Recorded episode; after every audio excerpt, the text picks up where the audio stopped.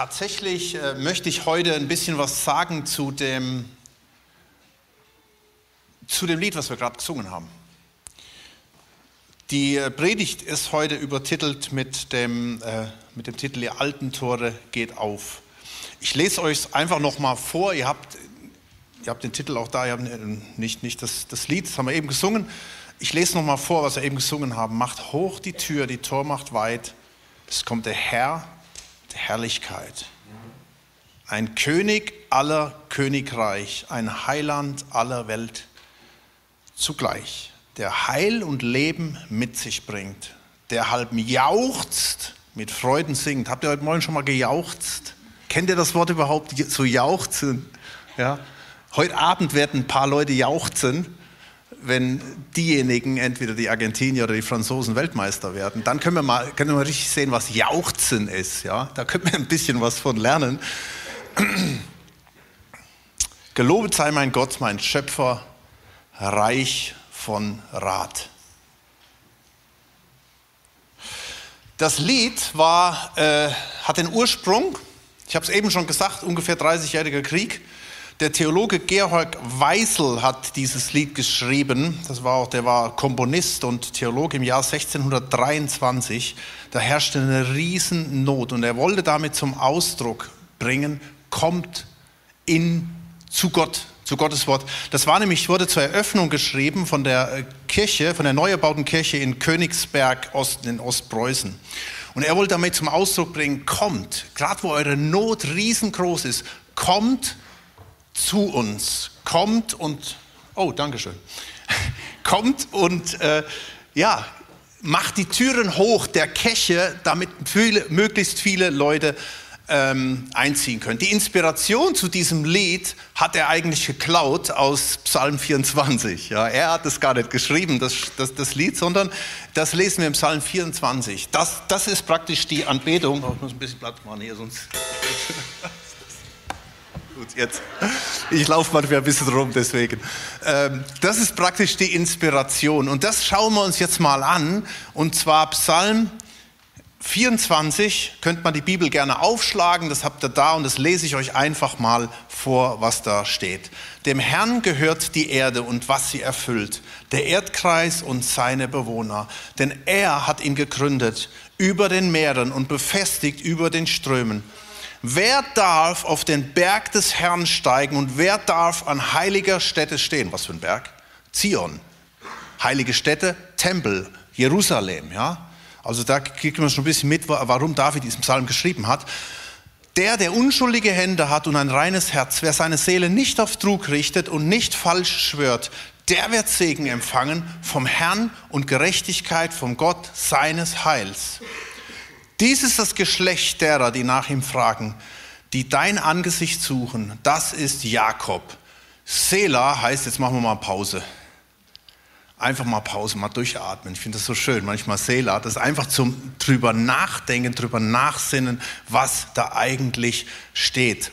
Hebt eure Häupter empor, Vers 7 ihr ewigen Pforten, auch hier wieder, das ist, das sind, das sind das Gottes Tor im übernatürlichen Sinn gemeint, aber auch ganz klar diese Pforten hin zum Tempel. Da gab es ein Tor, ein goldenes Tor. Da werden wir gleich noch was von hören. Damit der König der Herrlichkeit einziehe. Natürlich hatte David nicht sich vor Augen. Er war ja auch ein König und Salomo auch. Es waren auch herrliche Könige, aber er meint damit Gott. Denn er stellt die Frage, Vers 8, wer ist denn dieser König der Herrlichkeit? Es ist der Herr, der Starke und Mächtige, der Herr, der Held im Streit. Hebt eure Häupter empor, ihr Tore, ja, hebt eure Häupter, ihr ewigen Pforten, damit der König der Herrlichkeit einziehe. Und nochmal, wer ist denn der König der Herrlichkeit? Der Herr der Herrscher. Er ist der König der Herrlichkeit. Pause nachdenken, nachsehen. Jetzt müssen wir eigentlich mal fünf Minuten Zeit haben, darüber nachdenken. Was steht hier überhaupt?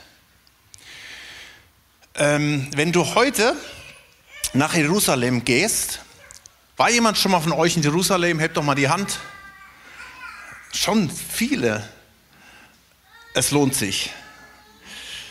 Wenn du da durchläufst, dann siehst du viele alte Gebäude, viele Ruinen auch. Vom Tempel ist nur noch die, die, äh, die Klagemauer, die Westwall übrig geblieben.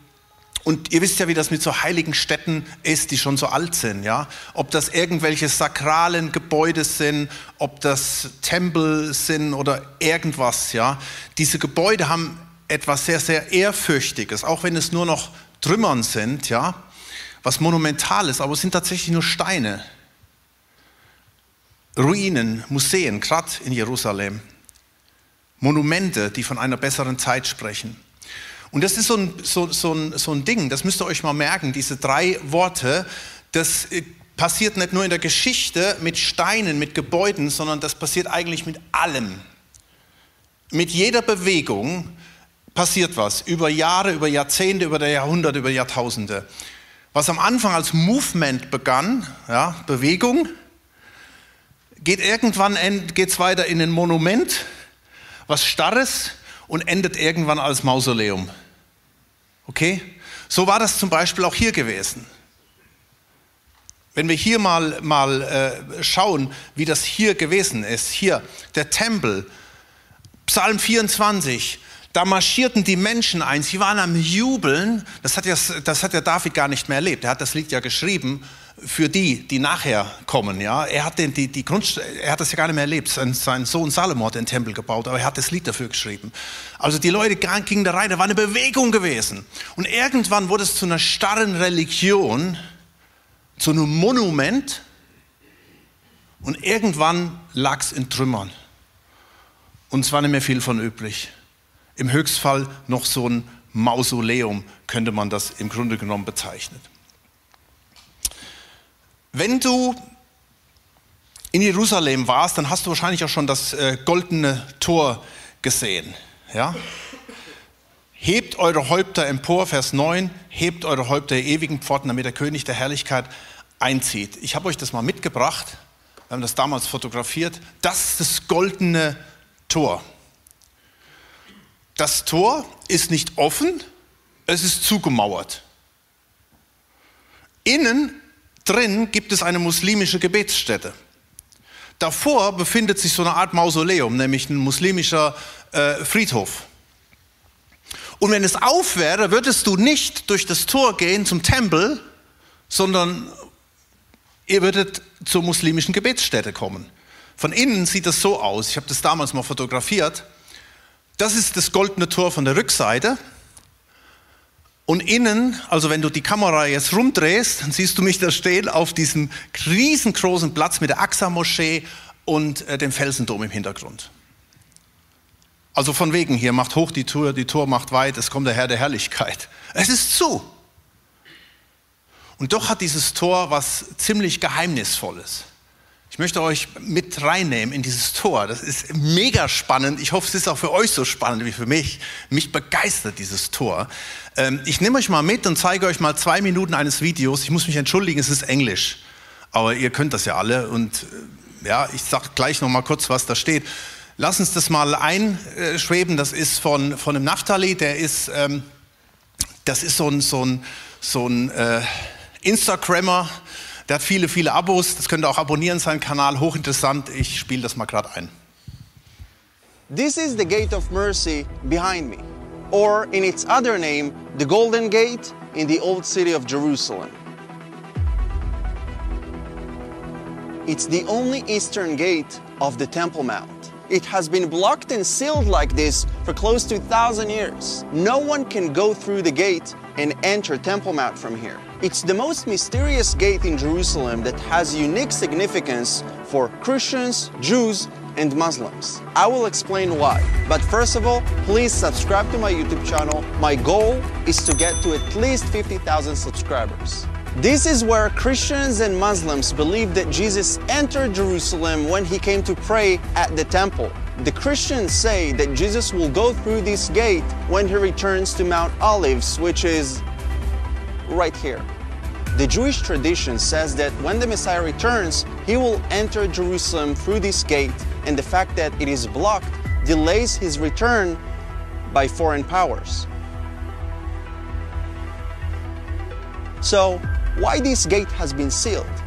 It was walled up by Salah ad-Din in the year 1187 after he regained Jerusalem. Later, the gate was rebuilt together with the city walls by the Ottoman Sultan for defensive reasons according to history books. However, there are two premises that suggest a different view. The first premise says that the actual reason why he blocked the gate is because of the Christian belief that Jesus will enter right here. It suggests that the actual reason why he blocked the gate is to prevent a false Messiah or the Antichrist to enter through the gate. And that's why it is blocked till this day. The second premise suggests that the Ottomans built a cemetery right in front of the gate since the high priest is not permitted to enter a cemetery and therefore he won't be able to enter Jerusalem. Interesting, huh? This is the most mysterious gate in Jerusalem. Today, the only access to the gate is from the Temple Mount itself. The interior of bisschen was verfolgen können. Auf jeden Fall, was, was mir wichtig war an der Stelle, ähm, dieses, dieses Tor wurde zugemauert. Ja? Äh, besonders da, als der Islam, islamische Herrscher Sultan Suleiman Jerusalem regierte. Und äh, interessant ist, eines der Gründe ist, und das hat man eben gehört, es wurde zugemauert, dass der Messias da nicht durchmarschieren kann und dann hat als Sicherheit noch einen Friedhof davor gebaut, weil der Messias, der ja auch ein hoher Priester ist, im Grunde genommen, wird nie, sich niemals unrein machen und darüber gehen. Und wir wissen, ihm ist das ziemlich egal, was davor ist. Aber ich möchte euch da einfach nochmal mit reinnehmen, was da passiert. Ähm, was noch interessant ist, für die Juden, die Juden glauben ja auch daran, ja. Wir glauben daran, dass der Messias wiederkommen wird, Jesus. Wir feiern jetzt die erste Ankunft Jesu Advent. Und wir warten auf die zweite Ankunft von Jesus. Die Juden warten auf die erste Ankunft Jesu. Also, wo wir eins sind, wir beide warten auf den Messias, ja. Und die haben so eine starke Hoffnung und das, und das Tragische ist für viele Juden, sie sind gestorben ohne dass sich die Hoffnung erfüllt hat. Wenn ihr mal auf die andere Seite vom, äh, vom äh, Ding, vom, vom, vom Goldenen Tor schaut, ihr guckt jetzt von oben runter und da seht ihr eine, auch wieder einen riesengroßen Friedhof, da sind Juden beerdigt. In der Hoffnung, dass wenn der Messias wiederkommt, wird er ja dort am Ölberg erscheinen und damit sie mit dabei sind. Ja, ein riesengroßer Friedhof und dann geht man durch das, äh, vom Ölberg runter zum Kidrontal durch das goldene Tor. Ich habe euch das da mit dem Pfeil aufgezeigt. Dieses Tor hier hat eine gewaltige Bedeutung. Ich falle immer wieder drüber. Dieses Tor hat eine gewaltige Bedeutung. Dieses Tor hat zum einen, ich habe es eben gesagt, zur Zeit der Könige, das haben wir eben gesungen und das haben wir gesagt, Psalm 24.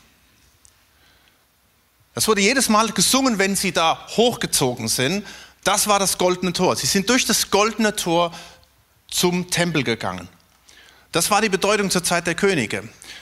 Dann die Bedeutung zur Zeit Jesu. Was ist denn da passiert? Jesus kam durch das Tor nach Jerusalem zum Tempel. Ja, in Lukas 19, Vers 37 heißt es, und als er sich schon dem Abhang des Ölbergs näherte, ja, darunter kam, fingen die ganze Menge der Jünger freudig an, Gott zu loben, mit lauter Stimme, wegen all der Wundertaten, die sie gesehen hatten. Und sie sprachen, gepriesen sei der König, der kommt, im Namen des Herrn, Friede im Himmel und Ehre in der Höhe. Und er ging durch das goldene Tor in den Tempel. Also das goldene Tor steht da das sage ich jetzt. Die Bedeutung heute was hat das Tor heute für eine Bedeutung? Du würdest sagen, gar keine, oder? Es ist zu. Und da habe ich einen interessanten Vers in der Bibel gefunden. Da heißt es in Ezekiel 44, Vers 1, und er führte mich wieder zurück aus dem, auf dem Weg zum äußeren Tor des Heiligtums, das nach Osten liegt. Also dieses Tor. Und es war, und siehe, es war verschlossen. Da sprach der Herr zu mir, dieses Tor soll verschlossen bleiben und nicht geöffnet werden und niemand soll durch es hineingehen, weil der Herr, der Gott Israels, durch es hineingegangen ist. Darum soll es verschlossen bleiben. Cool, oder? Bedeutung Zukunft, bis Jesus wiederkommt. Also wie gesagt, für uns das zweite Mal, für die Juden das erste Mal. Der Messias. Sacharja 14, Vers 4. Und seine Füße werden an jenem Tag auf dem Ölberg stehen also ungefähr hier.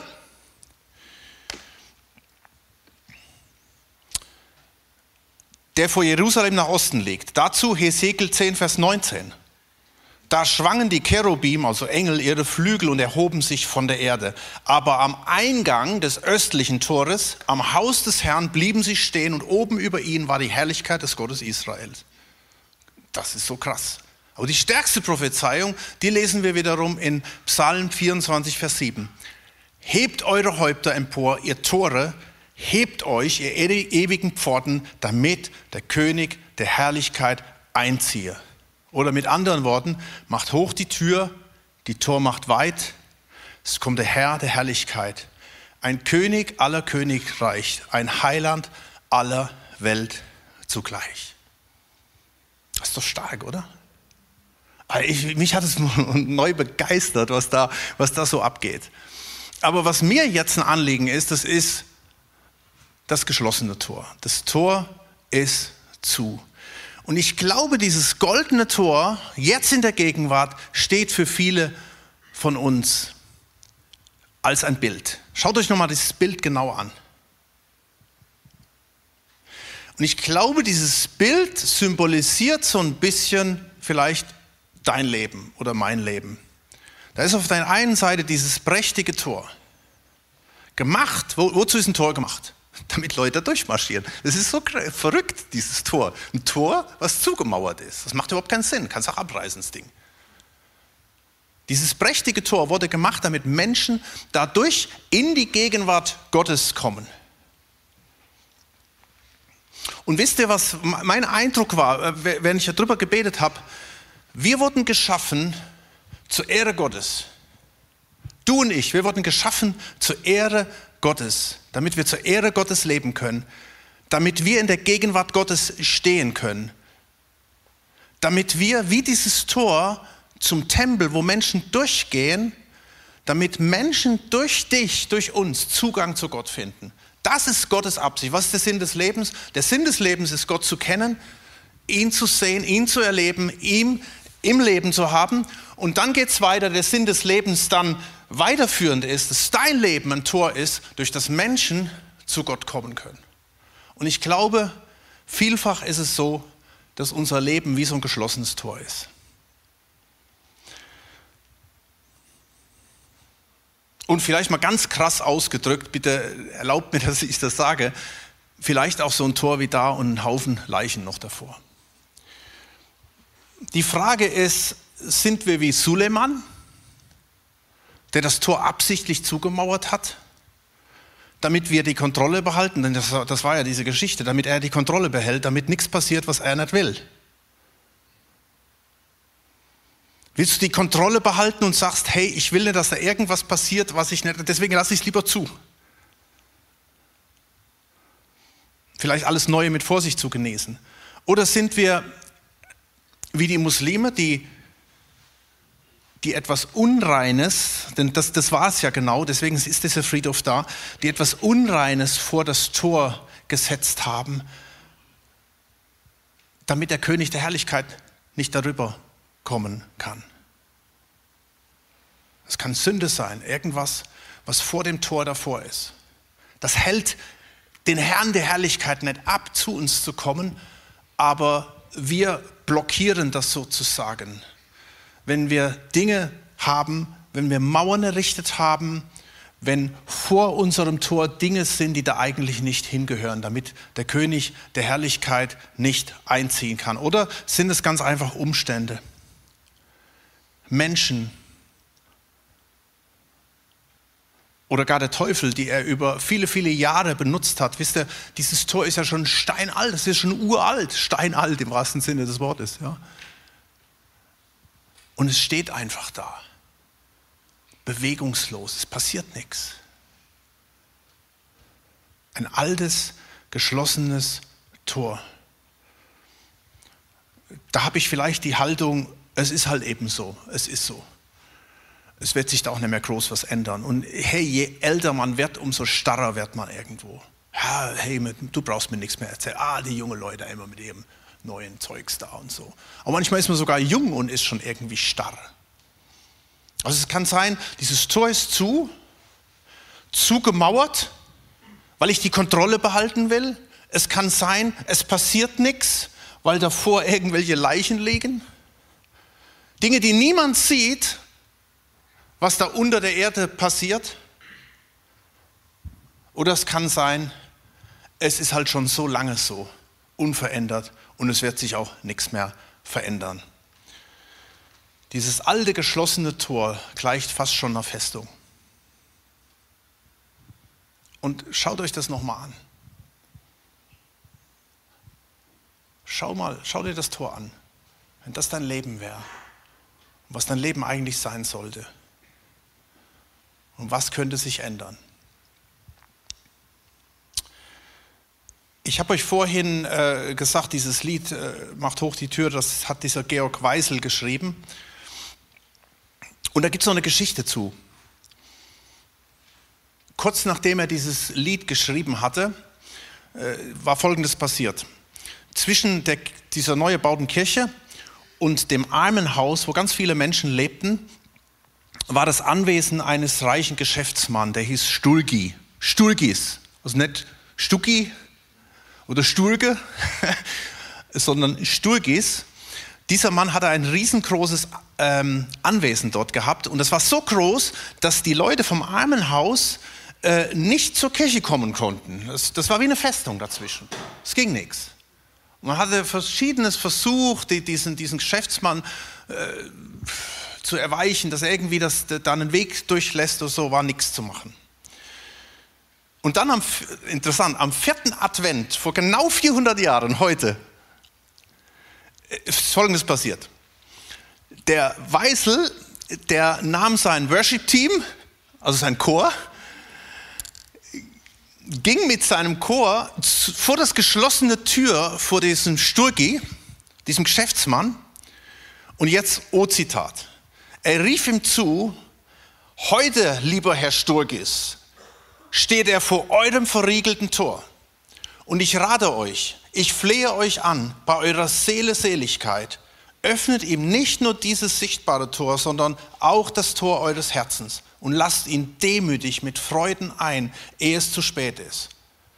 Dann sang der Chor, macht hoch die Tür, die Tür macht, die Tor macht weit, es kommt der Herr der Herrlichkeit. Dann heißt es, der Geschäftsmann war so überwältigt, dass er sofort die Pforten öffnete und nie wieder verschloss. Der Weg war frei. Dieser Weg nannte man dann Adventweg. Ja? So stark. Und das ist die Anwendung eigentlich von diesem Tor. Und es ist so einfach. Dieser Geschäftsmann komplett zu, verschlossen. Er nannte sich übrigens auch gläubig. Er ging nämlich auch zur Kirche. Er hat ja freien Zugang gehabt. Aber da ist was passiert. Da hat der Heilige Geist gewirkt. Und er hat die Türen geöffnet. Nicht nur das Tor, sondern auch das Tor seines Herzens. Was für ein Bild für, ein, für dieses geschlossene Tor und für Festungen. Ich will jetzt noch konkreter werden für dich und für mich. Es gibt ein sogenanntes Remake von diesem Lied, eine neue Auflage. Macht hoch die Tür, die Tor macht weit. Und äh, das singen wir seit einiger Zeit.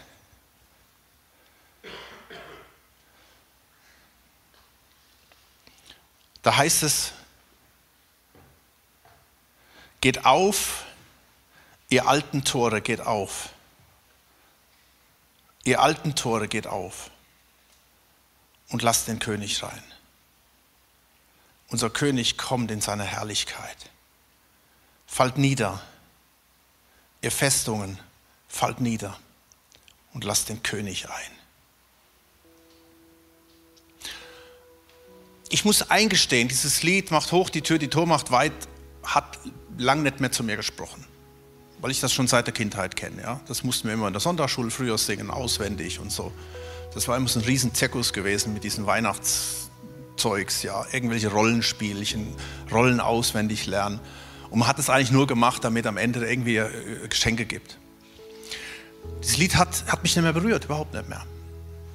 Bis wir angefangen haben, dieses Lied hier zu singen, in der Remake-Version. Und es sagt eigentlich genau das Gleiche. Und plötzlich habe ich gemerkt, wie das so, ein, so, eine Illustration ist auch für mich. Ich sing hier was, mach hoch die Tür, die Tor macht weit und meine Tür ist zu. Zumindest für das, was das Lied macht. Das macht nichts mehr mit mir.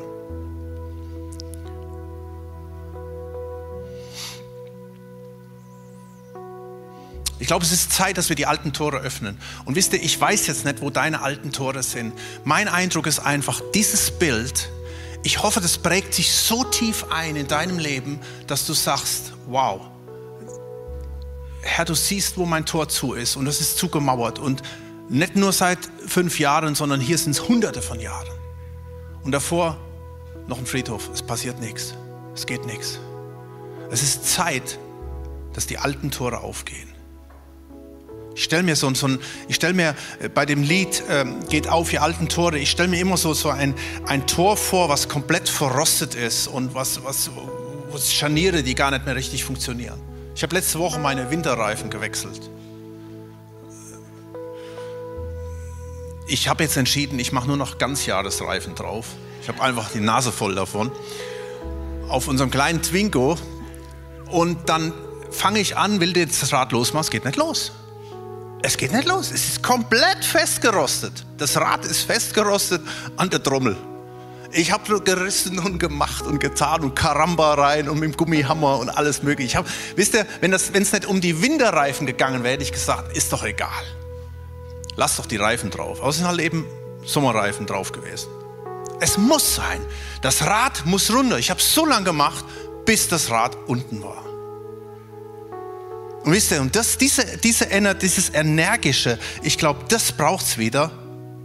Und ich dachte so, wie oft hat Jesus vielleicht schon versucht, das alte Tor meines Lebens zu öffnen, hat Dinge versucht zu machen. Und während er mir vielleicht Dinge und um, Umstände in den Weg stellt, um mich aus der Komfortzone rauszuholen, und ich sage, Gott, warum lässt du das zu? Warum passiert mir das? Und es geht ihm eigentlich nur darum, dass er will, dass ich Winterreifen im Winter drauf habe, keine Sommerreifen. Versteht ihr? Dass er einfach will, dass sich das Tor öffnet. Aber er macht es halt nicht mit Gewalt. Er kommt nicht mit dem, mit dem Bagger und fährt das ein, sondern das heißt ja, er klopft immer wieder an meine Türe. Und das tut er bei dir und bei mir. Und auch so dieses Bild, ich habe mich nicht zufrieden gegeben. Ich wusste, diese alten Schlappen müssen runter. Ich brauche die Winterreifen. Und ich denke, wie oft geben wir uns zufrieden mit geschlossenen Tore? Und hey, es, ist, es sieht doch wunderbar aus. Es ist, es ist ein Anziehungspunkt. Die Touristen kommen da vorbei, die fotografieren das Tor und sagen, ah, ist so wunderschön. Aber dieses Tor ist so ein Mist, wie es jetzt ist. Es kann niemand durchmarschieren. Und es erfüllt im Moment nicht diesen, diesen Zweck, den es eigentlich erfüllen sollte. Ich weiß von einigen richtig geschlossenen Toren. Da gibt es Krankheiten, da gibt es Depressionen, da gibt es Eheprobleme, da gibt es unerfüllte Partnerwünsche, da gibt es massive Erziehungsprobleme, finanzielle Nöte, existenzielle Nöte. Da gibt es dunkle Seiten von Kompromissen in der Nachfolge. Da gibt es Perspektivlosigkeit, unbefriedigte Arbeitssituation und Menschen um dich herum, die eigene Wege gehen, was dich so verletzt. Und du hast den Eindruck, das Tor ist einfach zu. Und ich sage dir heute, gib dich nicht damit zufrieden,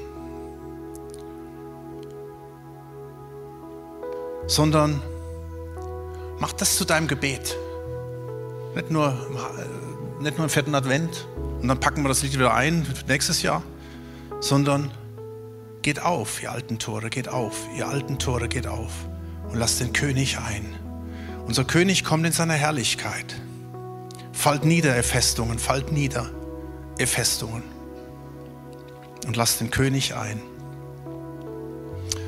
Und ich möchte schließen äh, mit, mit der Frage, ja, wie fällt das denn jetzt um? Was passiert denn da überhaupt? Diese Mauer, die wird nicht von selbst verschwinden. Das Tor wird sich nicht einfach öffnen. Da muss erst der Messias kommen. Dieses Tor, was wir eben gesehen haben, dieses Tor wird sich öffnen, ob der Suleman das Ding zugemauert hat, ob der Friedhof, das Tor wird sich öffnen und die Prophezeiungen werden umgesetzt und der Messias wird da durchkommen. Aber der Messias muss kommen. Der Messias muss kommen.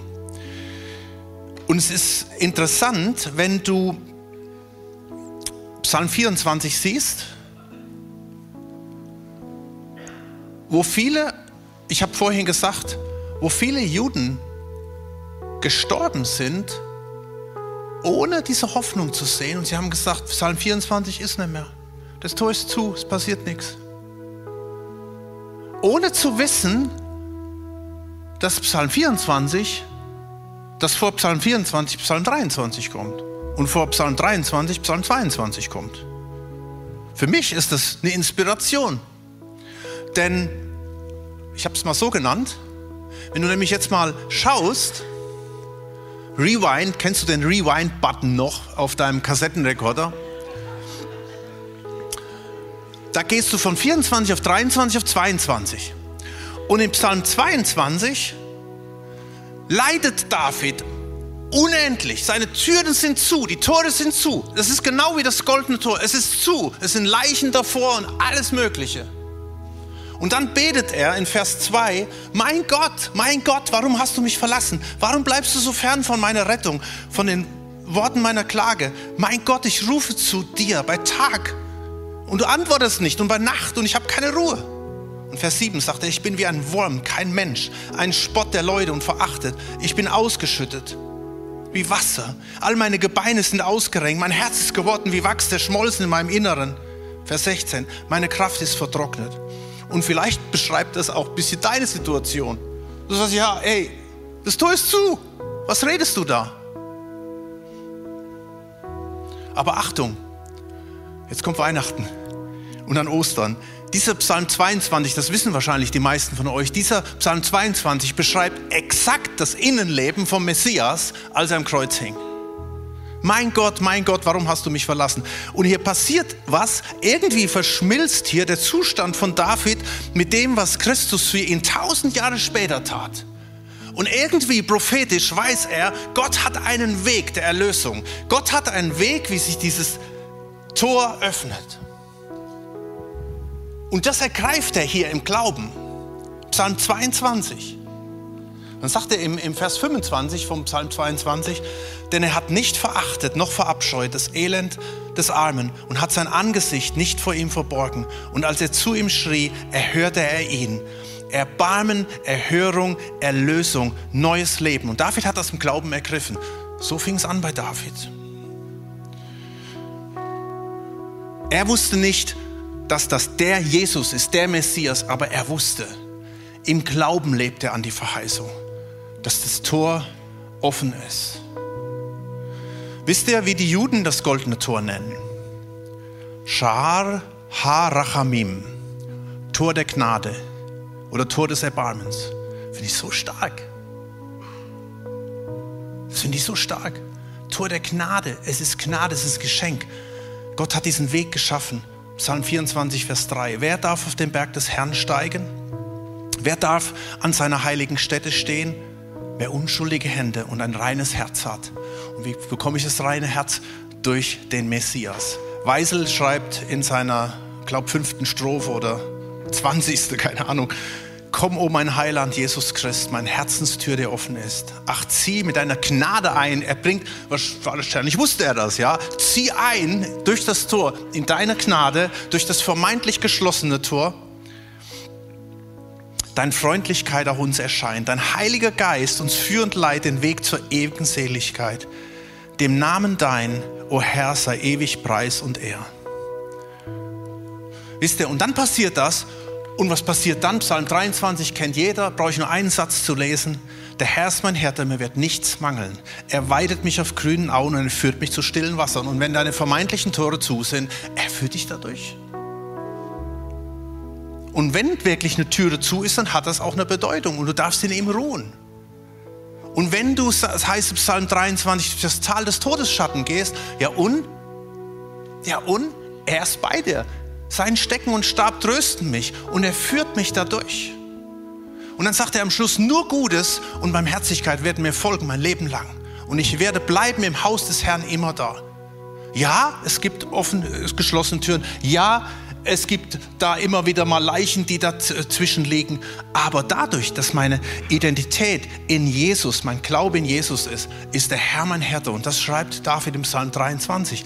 Und dann Psalm 24. Und dann Psalm 24. Das ist die Anwendung. Wer darf auf den Herrn, auf den Berg des Herrn steigen? Du. Vers 5. Der wird Segen empfangen vom Herrn. Das heißt, die Tür ist auf. Du darfst und musst es sogar im Glauben ergreifen. Nochmal, Psalm 22, an Jesus glauben, dich ihm anvertrauen. Psalm 23, alles auf eine Karte setzen, dem Hirten bedingungslos vertrauen. Und wenn er sagt, spring, dann fragst du nicht warum, sondern wie hoch. Okay? Das ist so ein Spruch, den sagt man immer in der Welt. Aber dann dürfen wir uns ihm anvertrauen. Und dann kommt Vers 24.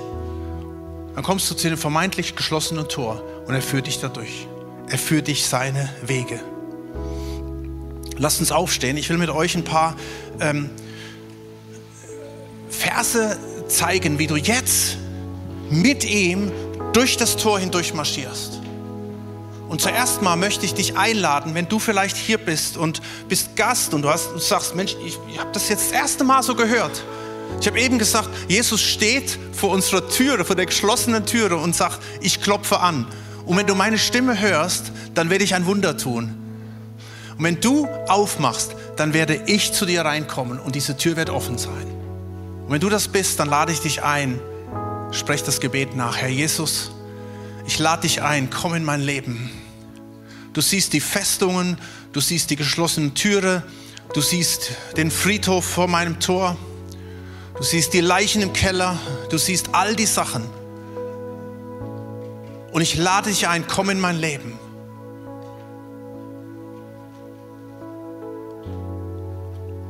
Vielleicht sprichst du das einfach mit. Komm, o oh mein Heiland Jesus Christ, meine Herzenstür, die offen ist. Zieh mit deiner Gnade ein, deine Freundlichkeit uns erscheint. Dein Heiliger Geist uns führend leid, den ewigen Weg zur Seligkeit. Jeder, der den Namen des Herrn anruft, wird errettet werden. Und ich möchte dich, der du schon lange mit Jesus unterwegs bist, möchte ich einladen,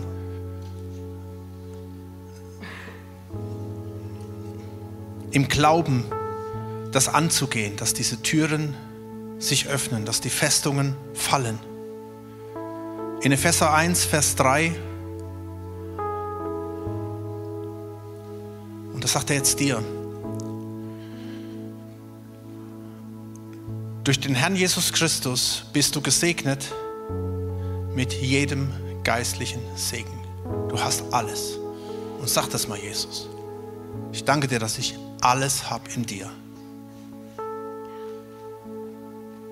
Und nun spricht er dir noch Jesaja, Jeremia 33, Vers 3, leicht zu merken. Jeremia 3, 3, 3. Und er spricht zu dir folgendes. Ruf mich an, so will ich dir antworten und dir kundtun große und unfassbare Dinge, von denen du nichts weißt. Ruf ihn an, ruf ihn an, ruf ihn wieder an und sei offen für unfassbare Dinge. Willst du das überhaupt? Ja, da muss die Bereitschaft für da sein. Vers 4. Denn so spricht der Herr, der Gott Israels von den Häusern dieser Stadt und von den Häusern der Könige Judas, die abgebrochen wurden, also das ist jetzt schon Mausoleumzeit, um Bollwerke zu machen zur Abwehr. Und vielleicht ist da jetzt ein Bollwerk in dir drin, ein Bollwerk der Abwehr. Und da spricht Jesus hinein, siehe, ich will sie heilen und gesund machen und will ihnen dauernden Frieden gewähren. In Jesu Namen. Ich spreche das einfach jetzt rein in deine Situation, da wo zune Türen sind, wo Festungen da sind, wo Verzweiflung da ist, wo Krankheit da ist, wo Depression da ist, wo Not, innere und äußere Not. Dinge da sind, die, die nicht erfüllt wurden, wo ein Jahr zu Ende geht und du sagst, boah, das Tor ist immer noch zu. Schau auf Jesus. Schau auf Jesus. Psalm 107, Vers 13 steht. Da schrien sie zum Herrn in ihrer Not und er rettete sie aus ihren Ängsten. Er führte sie heraus aus Finsternis und Todesschatten. Er zerriss ihre Fesseln. Vers 16. Denn er hat eherne Türen zerbrochen und eiserne Riegeln zerschlagen. Und das spreche ich jetzt aus im Namen Jesu, dass das passiert. Jetzt in dem Moment, jetzt gerade kommst du zu Jesus. Das Tor öffnet sich. Und weißt du, Paulus schreibt in 2. Korinther 10, Vers 4, denn die Waffen unseres Kampfes sind nicht fleischlich, sondern mächtig durch Gott zur Zerstörungen von Festungen, sodass wir Vernunftsschlüsse zerstören und jede Höhe, die sich gegen die Erkenntnis Gottes erhebt und jeden Gedanken gefangen nehmen unter den Gehorsam Christus. Und das tue ich jetzt im Namen Jesu, dass du hineinkommst und dass sich dieses Tor öffnet. Das, was in der Zukunft noch aussteht für das goldene Tor in Jerusalem, dass das jetzt passieren darf. Tor, öffne dich. Mauer, fall. Und dass wir in der Berufung drin leben dürfen, die du für uns hast. Sei willkommen in unserer Mitte. Und ich schließe mit dem, mit dem ich angefangen habe. Psalm 24, Vers 1. Dem Herrn gehört die Erde, was sie erfüllt. Und du gehörst dem Herrn. Denn er hat ihn gegründet über den Meeren und befestigt über den Strömen den Erdkreis. Und er hat dich gegründet, er hat dich geschaffen und er befestigt dich und er stellt dich wieder her und er führt dich hinaus ins Weite. Sei gesegnet in Jesus. Lass uns jetzt nochmal unseren Gott anbeten, indem wir genau dieses Lied singen.